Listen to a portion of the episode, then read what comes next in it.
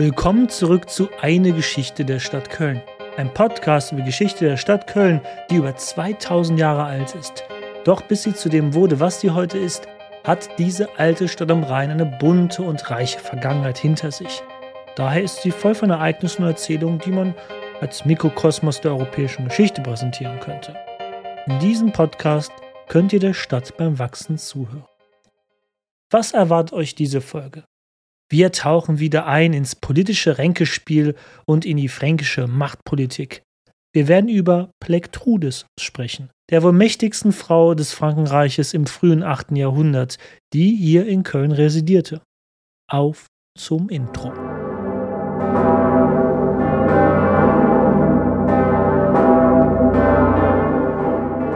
Starten wir doch diese Folge mit einer kleinen Sage. Diese soll uns den Einstieg in das Thema hier erleichtern. Ich werde daher alle historischen Hintergründe vorerst auslassen, also beginnen wir doch einfach mal. Es ist die Sage über Ida, Karl Martell und Plektrudes. Es ist nachts in der Königsburg in Köln. Hier im Südosten der Stadt, in Ruinen des ehemaligen römischen Tempelbezirks auf dem Kapitolhügel, ist die junge fränkische Adlige namens Ida auf der Suche. Auf der Suche nach jemandem, den sie sehr gerne hat. Sie sucht Karl, dessen Stiefmutter Plektrudis ihn hier ins Verlies gesteckt hat. Aber warum hatte Plektrudis dies getan? Nun, natürlich ging es wie so oft um die Macht. Plektrudis war bis vor kurzem mit Pippin dem Mittleren verheiratet gewesen, dem Hausmeier des Frankenreiches. Die Könige aus der Dynastie der fränkischen Merowinger waren zu dieser Zeit kaum mehr als Galionsfiguren. Zuerst im Hintergrund und dann immer mehr in der Öffentlichkeit waren es nun die Hausmeier am Hofe der merowingischen Könige, die die wahre, eigentliche Macht im Reich ausübten. Doch nun war Hausmeier Pippin tot. Seine beiden Söhne waren ebenfalls bereits vor ihm verstorben. Nun, zumindest seine beiden Söhne, die er mit seiner Ehefrau Plektrudes hatte. Aus einer Affäre hatte Pippin einen weiteren Sohn gezeugt, der Karl hieß. Damit dieser als Sohn des verstorbenen und mächtigen Pippins nicht mal auf die Idee kommen konnte, Ansprüche auf sein Erbe zu erheben, immerhin galt er ja als Bastard, als unehelicher Sohn, ließ Plektrudes ihren Stiefsohn umgehend in den Kerker unterhalb ihrer Burg in Köln werfen, in der sie residierte. Umgehend setzte sie ihren Enkel als neuen Hausmeier im Frankenreich ein. Doch natürlich war sie es, die im Hintergrund die wahren Strippen zog. Es schien, als hätte Plektrudes den Machtkampf gewonnen und herrschte vom Rhein aus über das Frankenreich. Sie war nun nicht nur die mächtigste Frau des Reiches, sondern insgesamt die mächtigste Person des Reiches. Doch da hatte sie die Rechnung eben ohne Ida gemacht, eine fränkische Adlige, die hier am Plektrudes Hof in Köln erzogen wurde. Die 16-jährige Ida kannte Karl schon seit Kindestagen und was sie für Karl empfand, war mehr als eine bloße Sandkastenliebe. Wie es der Zufall so wollte, grenzte der Garten der Burg auf dem Kölner Kapitolhügel nahe dem heutigen Heumarkt direkt an das Verlies, in dem Ida vermutete, dass Karl dort drin hausen würde. So fiel es ihr gar nicht schwer, ihren Schwarm zu finden, denn der gute Karl saß in seiner Zelle und sang aus Langeweile ein Lied, welches Ida natürlich hören konnte. Schnell fand sie das vergitterte Fenster und konnte ihr Glück kaum fassen. Als sie sah, wie Karl dort unten in dem Kerker hauste, besorgte sie sich heimlich ein Seil, damit der Geliebte herausklettern konnte. Da das Gitterfenster hinter einem Gebüsch verborgen war, merkte auch keiner, dass Karl nach und nach mit herbeigeschafftem Werkzeug von Ida die Gitterstäbe entfernte. Quasi Prison Break aller 8. Jahrhundert. Als Karl befreit war, taten er und Ida das, was Verliebte so tun, und natürlich was auch sonst, versprach er, sobald er die Macht übers Frankenreich errungen habe, gegenüber seiner Stiefmutter, würde er natürlich nach Köln zurückkehren und sie, also Ida, zur Frau nehmen. Karl zog daraufhin von dannen und fing an, im ganzen Reich an gefühlt allen Fronten zu kämpfen. Gegen Neustrien, dem Westteil des Frankenreiches im heutigen Frankreich, kämpfte er verbittert mit Waffengewalt, um dort seine Macht durchzusetzen. Seine Stiefmutter nahm er nach und nach ihre Verbündeten in Austrien weg, dem Ostteil des Frankenreiches im heutigen Westdeutschland. Also grob gesehen. Und sogar gegen die heidnischen Friesen kämpfte Karl an der Nordseeküste, die sich der Eroberung und der Missionierung durch die Franken erbittert verwehrten. Das hatten wir ja letzte Folge schon besprochen. Ein paar Jahre vergingen, in dem Karl immer mächtiger wurde. Eines Tages konnte Karl dann endlich nach Köln zurückkehren und die Stadt belagern. Denn die Stadt war als letzte Bastion seiner Stiefmutter verblieben. Plektrudes sah jedoch umgehend ein, dass sie verloren hatte. Sie übergab kampflos Karl die Stadt und vor allem das, was Karl am meisten wollte, das Vermögen seines verstorbenen Vaters. Aber Ida selbst war nirgends aufzufinden. Die Person, die ihm dazu verholfen hatte, überhaupt an diesen Punkt anzukommen, er konnte sie nirgends finden. Da erfuhr Karl die schlimme Nachricht. Plektrudes war so wütend über Idas Verrat in ihren Augen gewesen, dass sie zur Strafe sie gezwungen hatte, eine Nonne zu werden. So hatte Ida von da an auf dem Kapitolshügel in einem eigens von Plektrudes gestifteten Frauenkloster ein einsames Dasein gefristet. Und so saß, während die Jahre vergingen, Ida immer mehr trauriger und auch hoffnungsloser an eben jener Stelle im Garten der Königsburg, wo sie einst ihren Geliebten befreit hatte. So sehr war Plektrudis noch im Zorn, vor allem als ihr Stiefsohn immer mehr ihre Macht beschnitt und wegnahm, dass sie das Gerücht am Hofe verbreiten ließ, dass Karl in einer Schlacht gestorben sei. Und so kam es, dass Ida eines Morgens an der einen Stelle im Garten der Königsburg regungslos gefunden wurde. Sie war schlichtweg durch Traurigkeit aus dem Leben geschieden. Karl, als er das hörte, war außer sich vor Wut und Trauer. Er zwang seine Stiefmutter dazu, nun ebenfalls als Nonne den Schleier anzunehmen. Bis zu ihrem Tod zwang er sie, der einige Jahre später sie ereilen würde, auf den Kapitolshügel das strenge Leben einer Nonne zu leben. Und wann immer Karl nach Köln kam, ging er zuerst den Kapitolhügel hinauf und trauerte um seine geliebte Ida. Das war die Sage über Ida, Karl Martell und Plektrudes.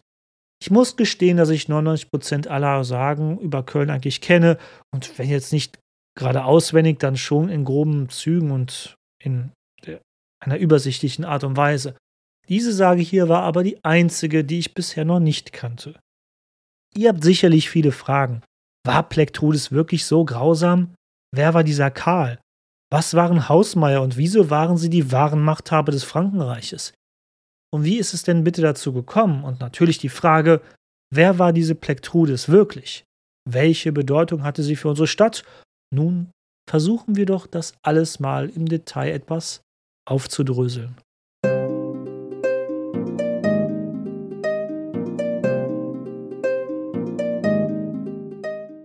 Dafür müssen wir mal kurz zurückspulen.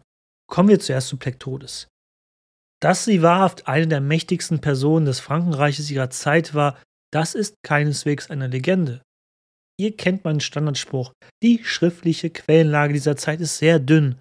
Sie sollte erst ab Karl dem Großen, also in circa 70 Jahren, wieder besser werden. Daher haben wir auch keinerlei Kenntnis, wann Plektrudes überhaupt geboren wurde. Sicherlich erblickte sie so um die Hälfte des 7. Jahrhunderts herum das Licht der Welt. Hineingeboren wurde Plektrudes in eine wohlhabende austrasische, also ostfränkische Adelsfamilie mit zahlreichen Besitzungen wohl in der Eifel und der Moselregion. Die Eifel kennt ihr sicherlich noch. Aus diesem Mittelgebirge südlich von Köln stammte einst das Trinkwasser des römischen Kölns, welches mit der 90 Kilometer langen Wasserleitung in die Stadt befördert wurde. Und südlich von der Eifel selbst schließt sich das Moselgebiet an. Damals wie heute eine tolle Weinregion mit Koblenz als Zentrum, wo der gleichnamige Fluss Mosel in den Rhein mündet. Wirklich eine tolle Region, wenn ihr da noch nicht wart, sollt ihr da unbedingt mal hin. Die genauen Familienbande von Plektrudes sind bis heute in der Forschung umstritten, deshalb lasse ich mal das Nennen all ihrer Familienmitglieder. Was unumstritten ist, ist, dass Plektrudes und ihre Verwandten zu einem der einflussreichsten Familien im östlichen Teil des Frankenreiches gehörten. Auch historisch umstritten ist, dass sie eine Ehe mit dem fränkischen Hausmeier Pippin dem Mittleren einging. Ihr werdet sehen, adlige Familien mochten schon vor eineinhalbtausend Jahren sich ständig dieselben Namen zu geben. Namen wie Pippin oder Karl werden uns in nächster Zeit des Öfteren begegnen. Ihre Beinamen, die wir hier verwenden, wie Pippin der Mittlere, haben sie oft erst nachträglich und durch die Geschichtsschreiber erhalten. Plektrudes Heirat erfolgte natürlich nur aus vornehmlich politischen Gründen. Heiraten aus Lieben, was für ein Unsinn, wir machten sowas. Oh, das habe ich vor ein paar Tagen gemacht. Egal. Als Plektrudes und Pippin sich das Jawort gaben, vermutlich in einem Zeitraum um das Jahr 670 herum, war dies ein politischer Paukenschlag im gesamten Frankenreich. Denn hier verbündeten sich quasi die beiden mächtigsten Familien im östlichen Frankenreich. Auf der einen Seite die Familie von Plektrudis mit den Besitztümern im südlichen Teil des Ostfrankenreiches, wie vorhin beschrieben, auf der anderen Seite die Familie des Pippins, die ebenfalls reich begütert in der Maasregion und auch an der Mosel waren. Ein Machtbereich, der wirklich ganz grob gesehen vom südlichen Köln bis nach Koblenz ging und von da aus weiter in die heutigen Niederlande hinein. Wirklich nur sehr grob aus geografischer Sicht gesehen. Aber wie wollen wir diese neue aufstrebende Macht nennen? Am besten natürlich nach deren Familien bzw. Dynastien nach. Und hier möchte ich bitte eine einfache Schiene fahren. Die Hardcore-Historiker unter euch, bitte seht es mir nach, aber ich werde von nun an Pippins Familienclan schlichtweg die Karolinger nennen. Die Karolinger wussten natürlich zu diesem Zeitpunkt nicht, dass sie später so genannt würden. Das haben Historikerinnen und Historiker nach ihnen getan. Genauso wie sie zum Teil zu diesem Zeitpunkt gemäß ihrer damaligen männlichen Familienoberhäupter Arnulfinger oder wie hier passenderweise Pippiniden genannt wurden. Und irgendwann wurden aus diesen beiden Familienclans die Karolinger. Aber findet ihr das nicht auch zu kompliziert? Nun, ich auch für einen Podcast wie diesen. Deshalb gut, dass wir hier in einem Podcast sind und nicht einer wissenschaftlichen Arbeit und eben auch eine etwas unsaubere Abkürzung uns hier herausnehmen können. Also, Pippins Familie, in die Plektrudis hineinheiratete, waren die Karolinger. Mit dieser Heirat war hier im östlichen Frankenreich ein weiterer wichtiger Grundstein gelegt worden, den Aufstieg der Karolinger als neue politische Macht innerhalb des Frankenreiches zu fördern, aus der später, sorry für den Spoiler, auch Karl der Große entspringen sollte. Aber fällt euch eines nicht hierbei auf?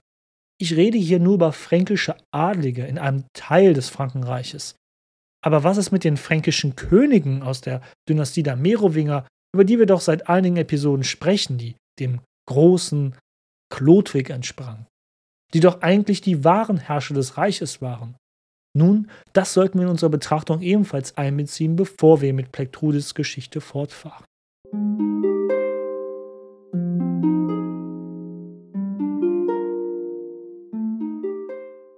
Als wir noch in der einen Folge über den Kölner Bischof Kunibert sprachen, war bei den Merowingern eigentlich noch alles in relativ bester Ordnung.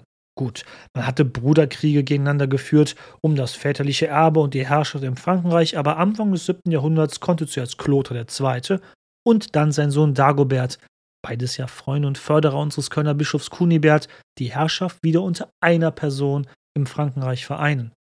Das war aber wie gesagt am Anfang des 7. Jahrhunderts. Zu Lebzeiten der Plektrudes, der zweiten Hälfte des 7. Jahrhunderts, hatte sich die Lage mehr und mehr erheblich verändert. Schwache und nicht so glückliche merowingische Herrscher folgten in kurzer Abfolge. Und ihr kennt ja das fränkische Erbrecht. Starb der eine König, wurde die Herrschaft immer unter seinen Söhnen aufgeteilt. Und ich erspare euch hier ihre Namen, die typisch merowingisch alle sehr ähnlich klangen. So gewannen die adligen Familien am Königshof im Hintergrund immer mehr an Macht, allen voran unsere Karolinger. Mit dem Amt des Hausmeiers bauten sie nach und nach ihre Macht aus. Das Amt des Hausmeiers hatte hierbei eine deutliche Wandlung erfahren. Einst war es ein Amt, das man schlichtweg von der Jobbeschreibung her als Hofverwalter bezeichnen könnte. Soll wirklich heißen, die haben geguckt, dass immer genug zu essen auf den Tisch kam, dass es genug Diener im Palast gab und ja, dass auch die Fensterläden repariert wurden, sowas. Aber die sprichwörtliche Nähe zum Königshof nutzten die Karolinger in Austrien geschickt, also dem Ostteil des Frankenreiches, aus und mehrten ihre Macht. Den Ausbau ihrer Machtsphäre verfolgten die Karolinger wiederum aber nicht gerade auch zimperlich. Für jeden Reichsteil des Frankenreiches, nebst eigenem König, gab es theoretisch auch ein jeweiliges Amt des Hausmeiers. Klingt kompliziert? Oh ja, und das war es auch. Zu Zeiten von Plektrudis gab es grob gesehen drei fränkische Reichsteile mit theoretisch einem jeweils eigenen fränkischen König aus der Dynastie der Merowinger. Dies waren die teilreiche Neustrem, also Westteil, Burgund, einem südöstlichen Teil, und Austrien. Im letzteren befand sich Köln und die Machtbasis der Karolinger. Und jetzt wird es noch komplizierter. Zu diesem Zeitpunkt, in dem wir uns befinden, gab es zwar drei Hausmeierämter, jeweils ein für die jeweiligen drei Reichsteile, Austrien, Neustrien, Burgund, aber nur einen einzigen merowingischen König. soll übersetzt heißen, es gab nur noch eine Marionette für drei potenzielle Puppenspieler, die ja eigentlich die wahren Machthaber waren. Wenn das nicht die beste Voraussetzung für Konflikte war. Immer wieder kämpften die Karolinger gegen andere adlige Familien im Reich. Sie wollten nicht nur im Osten das Sagen haben, sie wollten das gesamte Frankenreich mit einem einzigen Mann aus ihrer Sippe als Hausmeier beherrschen. Besonders im Westen des Frankenreiches, in Neustrien, im heutigen Frankreich, stießen die Bestrebungen der Karolinger auf erheblichen Widerstand durch den jeweils amtierenden neustrischen Hausmeier. Im Jahr 675 sieht Pippin dann seine Chance gekommen, denn in diesem Jahr wird der Merowinger König über das vor kurzem mal wieder zum gefühlten hundertsten Mal vereinigte Frankenreich Childerich II. Mitsamt seiner schwangeren Frau und Sohn durch einen Mordkomplott getötet. Wer waren die Drahtzieher dahinter? Natürlich die mächtigen Familien im Frankenreich. In diesem Fall neustrische Adlige, also aus dem Westen des Reiches, also dem heutigen Frankreich. Aber was hatte sich der merowingische König zu Schulden kommen lassen, dass er und seine Familie so ein brutales Ableben verdient hatten? Nun, Schilderich II. hat im Grunde nur versucht, ganz normal zu herrschen, wie es ja ein König eigentlich sollte, ne? Das war aber für den machtbewussten Adel in Neustrien ein Umstand, den sie nicht hinnehmen konnten. Pippin sah seine Chance also gekommen und versammelte den austrischen Adel hinter sich. Gemeinsam zogen sie gegen den neustrischen Hausmann in den Krieg, der gleichzeitig zu diesem Zeitpunkt das gleiche Amt im Reichsteil von Burgund innehatte. Doch Jahre des Kampfes brachten erst einmal nicht viel. Im Gegenteil holte sich Pippin erst einmal eine blutige Nase. Sein einziger Teilerfolg, den Pippin verbuchen konnte, war, dass er als Hausmeier in Austrien anerkannt wurde, auf den die Neustrier zuvor ebenfalls Anspruch erhoben hatten. Okay, ich sehe hier die Gefahr, äh, auszuufern, aber es geschah doch so viel auf der Reichsebene, die so wichtig für Kölns weiteres Schicksal sein würde. Ein kriegerisches Geniestück gelang Pippin dann doch noch. Einige Jahre später in der Schlacht von Tertry im Nordosten des heutigen Frankreichs im Jahr 687 schlug Pippin den neustrischen Adel. Pippins Sieg in dieser Schlacht und der baldige Tod des neustrischen Hausmeiers machten nun quasi Pippin zum Alleinherrscher des Reiches. Lasst euch das nochmal vor Augen führen. Hier kämpfen formal nicht zwei Rivalen um die Königskrone, sondern lediglich, Anführungszeichen, um das Amt des Hausmeiers in allen fränkischen Reichsteilen. Dieser Posten am Königshof war so lukrativ, dass darum Kriege geführt wurden. Aber da stellt sich mir wie auch sicherlich euch die Frage, warum Pippin sich nicht einfach selbst zum König ernennen ließ. Weil das tat Pippin in der Tat wirklich nicht. Dass er das nicht tat, zeigt wohl, wie tief verwurzelt noch der Glaube im Reich war, dass, wenn auch nur nominell und vielleicht auch nur unter den adligen Menschen im Frankenreich, ein Merowinger, ein Erbe Chlodwigs, an der Spitze des Reiches stehen müsste, als Erbe der Römer hier in der Region. Auch die Kirche hatte da bestimmt mitzureden. Dieses Fass aufzumachen, die Merowinger abzusetzen, das traute man sich einfach noch nicht aufzumachen. Mit dieser Einführung haben wir die Grundlage nun geschaffen, warum Plektrudis so mächtig werden konnte. Sie und ihr Mann hatten sich gegenseitig gefördert. Plektrudis hatte in die Ehe umfassenden Reichtum und Einfluss für ihren Mann mitgebracht. Mit diesen Mitteln hatte Pippin es erst geschafft, seinen Machtanspruch im ganzen Reich zu verfolgen. Vieles deutet auch darauf hin, dass Pektrudis mehr war als nur die Ehefrau eines Hausmeiers. In allen bekannten Urkunden, die in Pippins Herrschaftszeit ausgestellt wurden, sind Pippin und Plektrudis als gemeinsame Aussteller der Urkunde aufgeführt. Das ist beachtenswert für die damalige Zeit, wo Frauen doch kaum direkte und offene Machtausübung auf höchster politischer Ebene gewährt wurde. Parallel zur letzten Folge traten beide Eheleute als fleißige Stifter von Kirchen und Klöstern auf den Plan. Auch in Köln hat Plektrudes ihre Spuren hinterlassen. Dazu kommen wir gleich.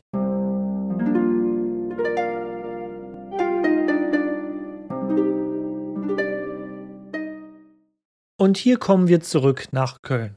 Denn auch in Köln gründete Plektrudes eine Kirche eben jene in der letzten Folge besprochene Kirche St. Maria im Kapitol auf dem ehemaligen römischen Tempelberg in Köln.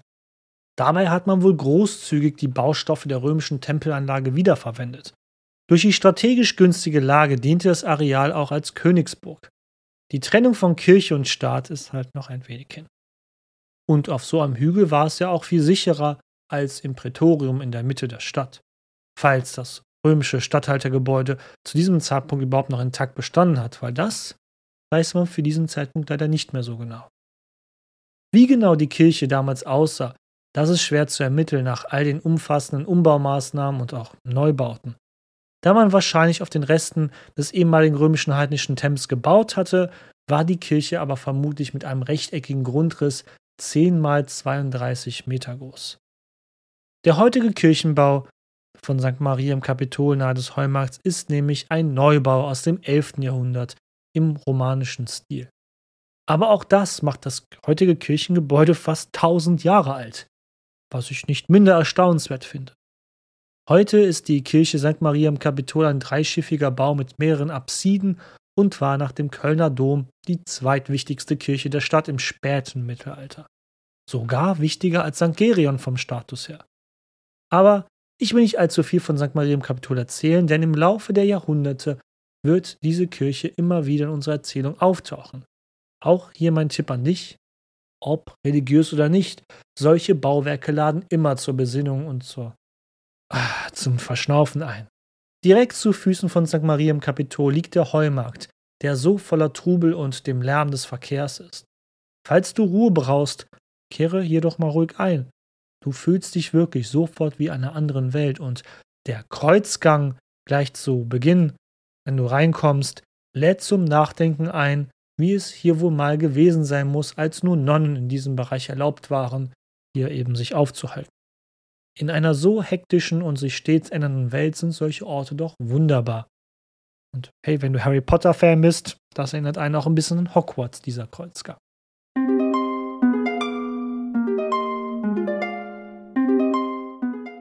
Doch bringen wir die Geschichte von Plektrudis und Pippin langsam zu Ende. Von 687 bis 714 regierten beide das Frankenreich. Natürlich immer mit einem Marionettenkönig, der Merowinger, im Vordergrund. Doch dann starb Pippin, der Mittlere, kurz vor Weihnachten am 16. Dezember 714 nach langer Krankheit. Zur zusätzlichen Trauer von Plektrudis waren ihre beiden Söhne ebenfalls wirklich kurz zuvor gestorben, für die sie so lange gekämpft hatte, dass sie einst alles von ihr erben würden, was sie und Pippin aufgebaut hatten. Der eine Sohn war vor einigen Jahren bereits verstorben, der andere Sohn war im gleichen Jahr im Jahr 714 ermordet worden. Und nun trat vieles ein, was wir schon zu Beginn dieser Folge aus der Legende um Ida, Karl Martell und Plektrudis hörten. Karl Martell, der Sohn einer außerehelichen Beziehung von Pippin, schaffte es nach einiger Zeit aus dem Kerker der Königsburg auf den Kapitolzügel zu entkommen, in dem ihm wirklich seine Stiefmutter Plektrudis gesteckt hatte. Das an der Legende ist wirklich wahr, nur die Person der Ida ist jedoch frei erfunden.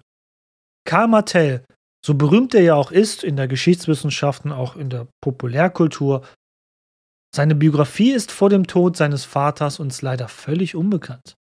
Wie einst sein Vater musste Karl Martell jedoch um seine Macht erbittert kämpfen. Denn seine Stiefmutter Plektrudis hatte als neuen Hausmeier bereits ihren Enkel Theudobald eingesetzt. Von Köln aus regierte sie ab dem Jahr 714 tatsächlich, wie in der Legende beschrieben, als mächtige Witwe durch ihren als Hausmeier eingesetzten Enkel das Frankenreich. Das ging jedoch nicht gut, denn Theudobald, wenngleich auch jetzt Hausmeier des gesamten Frankenreiches über alle drei Reichsteile, war immer noch ein kleiner Junge von nur sechs Jahren. Alte Feindschaften loderten daher schnell wieder innerhalb des Frankenreiches auf. Mit ihrer starken Machtbasis im Osten war es kein Wunder, dass es wieder zunächst der neustrische Reichsteil im Westen war, im Frankreich, der den Aufstand wagte. Im September 715 schlugen sie Theudobald in einer Schlacht. Nun, ja, ich finde, gegen einen Sechsjährigen eine Schlacht zu gewinnen, ist bestimmt jetzt auch nicht so schwer. Was nach der Schlacht mit dem armen sechsjährigen Jungen passierte, ist leider nicht bekannt. Der kleine Theudobald wird von da an nicht mehr in den Quellen erwähnt. Ihr könnt euch euren Teil denken. So muss dann Plektudis ertragen, dass die neustrischen Adligen ihrerseits ihren eigenen Anführer Raganfried als neuen Hausmei des gesamten Frankenreiches ernennen. Diese Stelle war ja inzwischen verkannt geworden. Obendrein schleiften die Neustrier noch einen Merowinger, der bereits als Mönch in einem Kloster versauerte aus seinem bisher ruhigen und geregelten Alltag als Diener Gottes und machten ihn zum König des Frankenreiches. Aufgrund dieser Tatsache dürfte klar sein, dass auch er nur als Marionette dienen sollte. Im Jahr 716, nur zwei Jahre nach Pippins Tod, stand ein neustrisches Heer vor Köln und zog erst aus der Gegend ab, nachdem Plektrudis ihnen zahlreiche Schätze übergeben hatte und diesen Raganfried als Hausmeier anerkannt hatte. Diese Tat sorgte dafür, dass sie in Köln und natürlich auch insgesamt im austrischen Teil des Frankenreiches enorm an Ansehen und Einfluss verlor. Diese Stimmung nutzte Karl Martell aus, der dem austrischen Adel versicherte, nur er allein könne als Sohn des Pippin wieder für Ordnung sorgen. Aus dem austrasischen Adel werden viele seinem Ruf gefolgt sein. Und so kam es, dass die Neustrier, die gerade von Köln aus auf dem Rückweg in die Heimat waren, direkt von Karl Martell überfallen, angegriffen und besiegt wurden. Im Jahr darauf schlug er sie ein weiteres Mal. Jetzt war Karl Martell, also auch historisch belegt, so gut wie am Ziel. Wäre da nur nicht diese nervige Stiefmutter in Köln. Wie in der Legende vom Anfang belagerte Karl Martell daher unser Köln und konnte kurz darauf in die Stadt einziehen.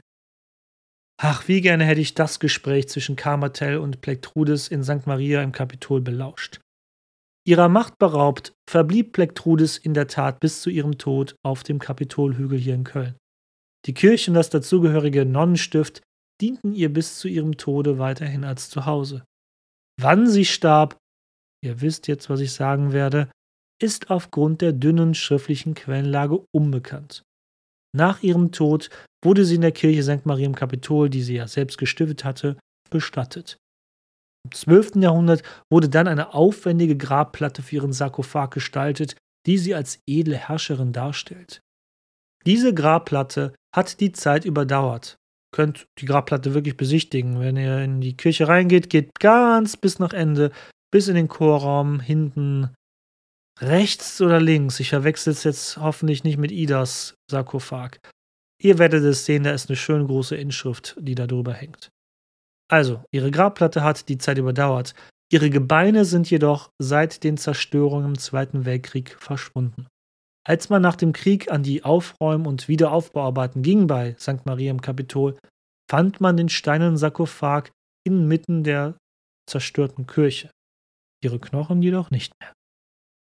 Auch nach dem Tod seiner Stiefmutter baute Kamertel in darauffolgenden Jahren seine Herrschaft immer weiter aus.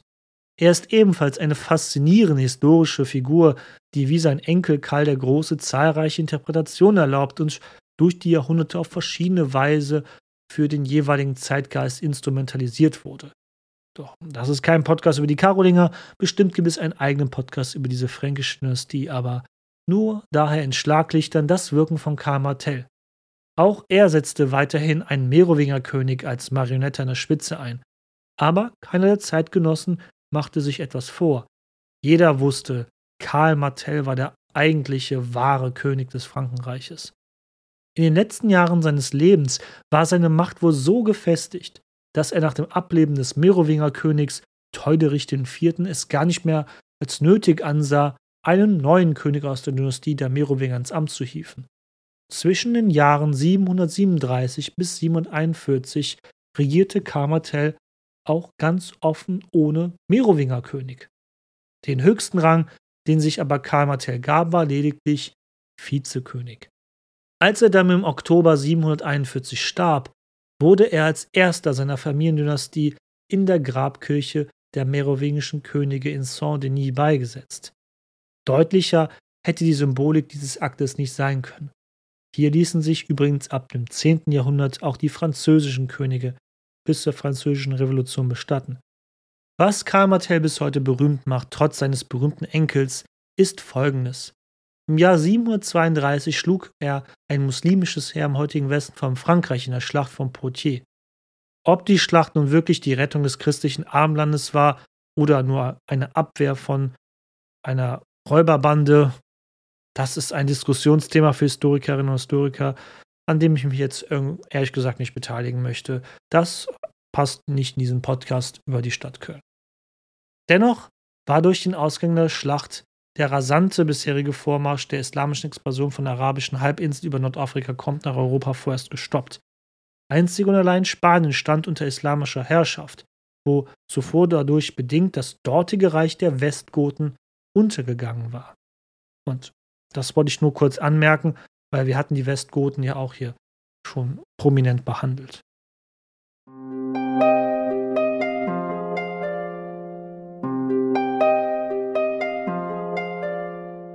Ah.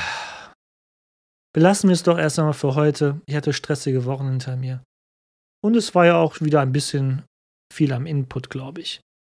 Als Fazit können wir eigentlich ziehen, Plektrude stand stellvertretend für den Aufstieg der Karolinger-Dynastie. Und anders als die Merowinger, die im Westen des Reiches ihre Machtbasis hatten, basierte die Machtbasis der Karolinger wiederum im Osten des Reiches. Unser Köln, das hat ja diese Folge ja deutlich gemacht, war ein wichtiger Teil der karolingischen Machtbasis und damit auch ihres Aufstieges.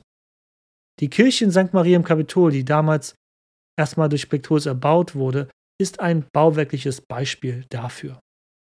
Wie bei allen berühmten weiblichen Persönlichkeiten in der Menschheitsgeschichte ist es auch wieder interessant, wie über Plektrudis in den zeitgenössischen Quellen geurteilt worden ist. Manche Quellen beschreiben sie als grausame Persönlichkeit, weil, weil sie eine Frau ist und Macht ausübte. Da gibt es die älteren Jahrbücher von Metz, die in einem Kloster geschrieben worden sind. Wo genau ist man sich leider nicht so ganz sicher bis heute. Die Plektrude schlichtweg als grausam und ungeeignet bezeichnet haben. Dann gibt es aber auch die Quelle Liber Historiae Francorum, die wohl aus dem 8. Jahrhundert stammte und wo man sich überhaupt kaum sicher ist, wer sie geschrieben hat. Man weiß nur, es muss irgendwie aus dem westlichen Teil des Frankreichs gekommen sein, die geschrieben, dass sie doch eine weise Frau gewesen sein muss. Vermutlich liegt wie immer die Wahrheit irgendwo in der Mitte, denn um in der Welt des Mittelalters die Macht zu behalten, ja, dafür muss man auch wirklich alles nutzen, was möglich ist, jenseits jeglicher moralischer Grenzen. Gut, das war's dann, glaube ich, auch für heute. Nächste Folge werden wir einem der berühmtesten Männer des Mittelalters begegnen und wie er nach Köln reisen wird. Es ist natürlich Karl der Große. Aber anders als Trajan oder Chlodwig kommt Karl ohne großes Tamtam -Tam nach Köln. Er kommt nicht mal mit einem Gefolge. Er kommt ganz alleine, verkleidet als einfacher Jäger. Warum er dies tut, nun, das erfahrt ihr in der nächsten Folge. Kommen wir also zum Unterstütze deinen Lieblingspodcast über Geschichte Kölns teil. Abonniert und bewertet diesen Kanal, wo dies möglich ist. Folgt mir auf Social Media wie Instagram, Facebook, Twitter oder TikTok. Dort bin ich als History of Cologne Podcast zu finden. Und bitte, auch wenn es hier zu viele Call to Actions sind, Bitte bewertet meinen Podcast auf Spotify und Apple. Das dauert wirklich nur ein paar Sekunden. Es würde mir ungemein helfen. Ich stecke wirklich sehr viel Herzblut, meine Freizeit und so weiter in diesen Podcast. Es würde mich wirklich sehr freuen und damit würdet ihr mir wirklich helfen und es kostet euch keinen einzigen Cent. Vielen lieben Dank fürs Zuhören und Marit Jod.